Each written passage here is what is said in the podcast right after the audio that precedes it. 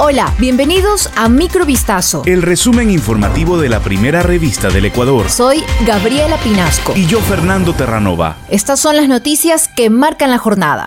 14 de febrero de 2022.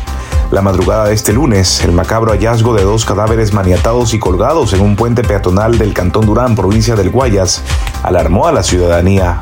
Sobre el inusual hallazgo que evoca el estilo de crímenes de los carteles mexicanos, el comandante de la policía Zona 8, Marcelo Cortés, detalló que el organismo tuvo conocimiento del suceso a las 3 y 40 de la madrugada, después de que el Servicio Integrado de Seguridad ECU 911 reportara haber visualizado a través de sus cámaras dos bultos sospechosos. La policía tiene indicios de que las dos personas asesinadas habrían sido secuestradas o desaparecidas desde el día 11 de febrero.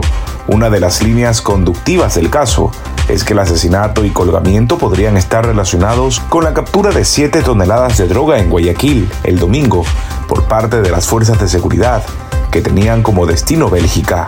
Por su parte, la Fiscalía informó que continúan con las investigaciones para ubicar a los responsables de las muertes de estas dos personas. Uno de los fallecidos fue identificado como Carlos Alberto Escobar Macías, debido a que los autores del crimen lo colgaron junto con su billetera mientras que a la otra víctima se le practican pericias de huellas dactilares para establecer su nombre. A partir del martes 15 de febrero, en Ecuador se aplicará la vacuna contra la COVID-19 a niños de 3 y 4 años para evitar casos graves por la enfermedad y la mortalidad.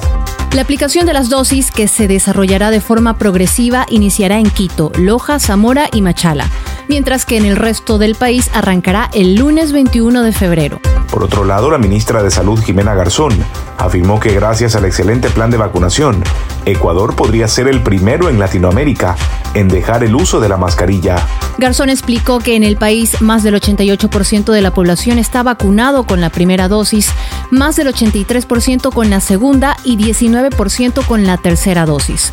Según la funcionaria, el control que ha realizado el ministerio ha permitido bajar la mortalidad y el porcentaje de positividad viral del 65% al 15%. La mañana de este lunes 14 de febrero de 2022, la Fiscalía del Guayas abrió de oficio una investigación por presunto acoso sexual a periodistas deportivas.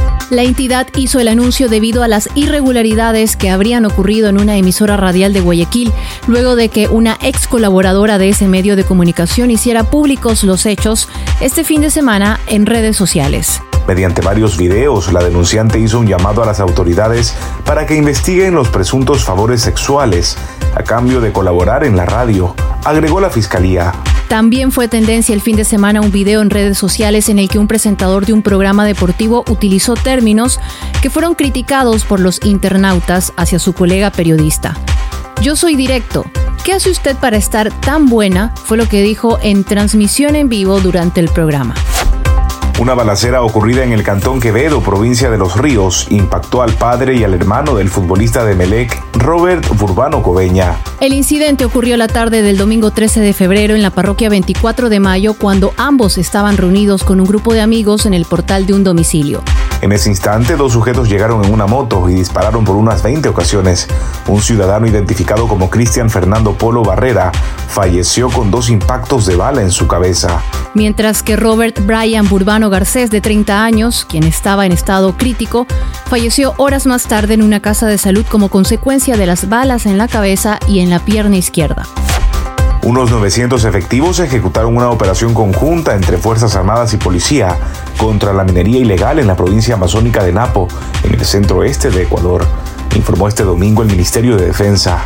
El ministro de Defensa, Luis Hernández, y la ministra de Gobierno, Alexandra Vela, inspeccionaron la operación que se ejecutó en el área de Yutsupino, cerca de la ciudad de Tena, capital de la provincia de Napo, donde se localizó maquinaria y personas ligadas a la minería ilegal. Sin embargo, en las redes sociales se pudieron ver videos en los que los habitantes de la zona rechazaban la intervención de las fuerzas del orden con el argumento de que la minería sin papeles les permitía sobrevivir.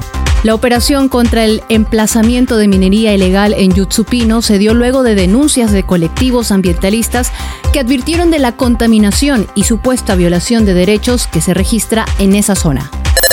Esto fue Microvistazo. El resumen informativo de la primera revista del Ecuador. Volvemos mañana con más. Sigan pendientes a vistazo.com y a nuestras redes sociales.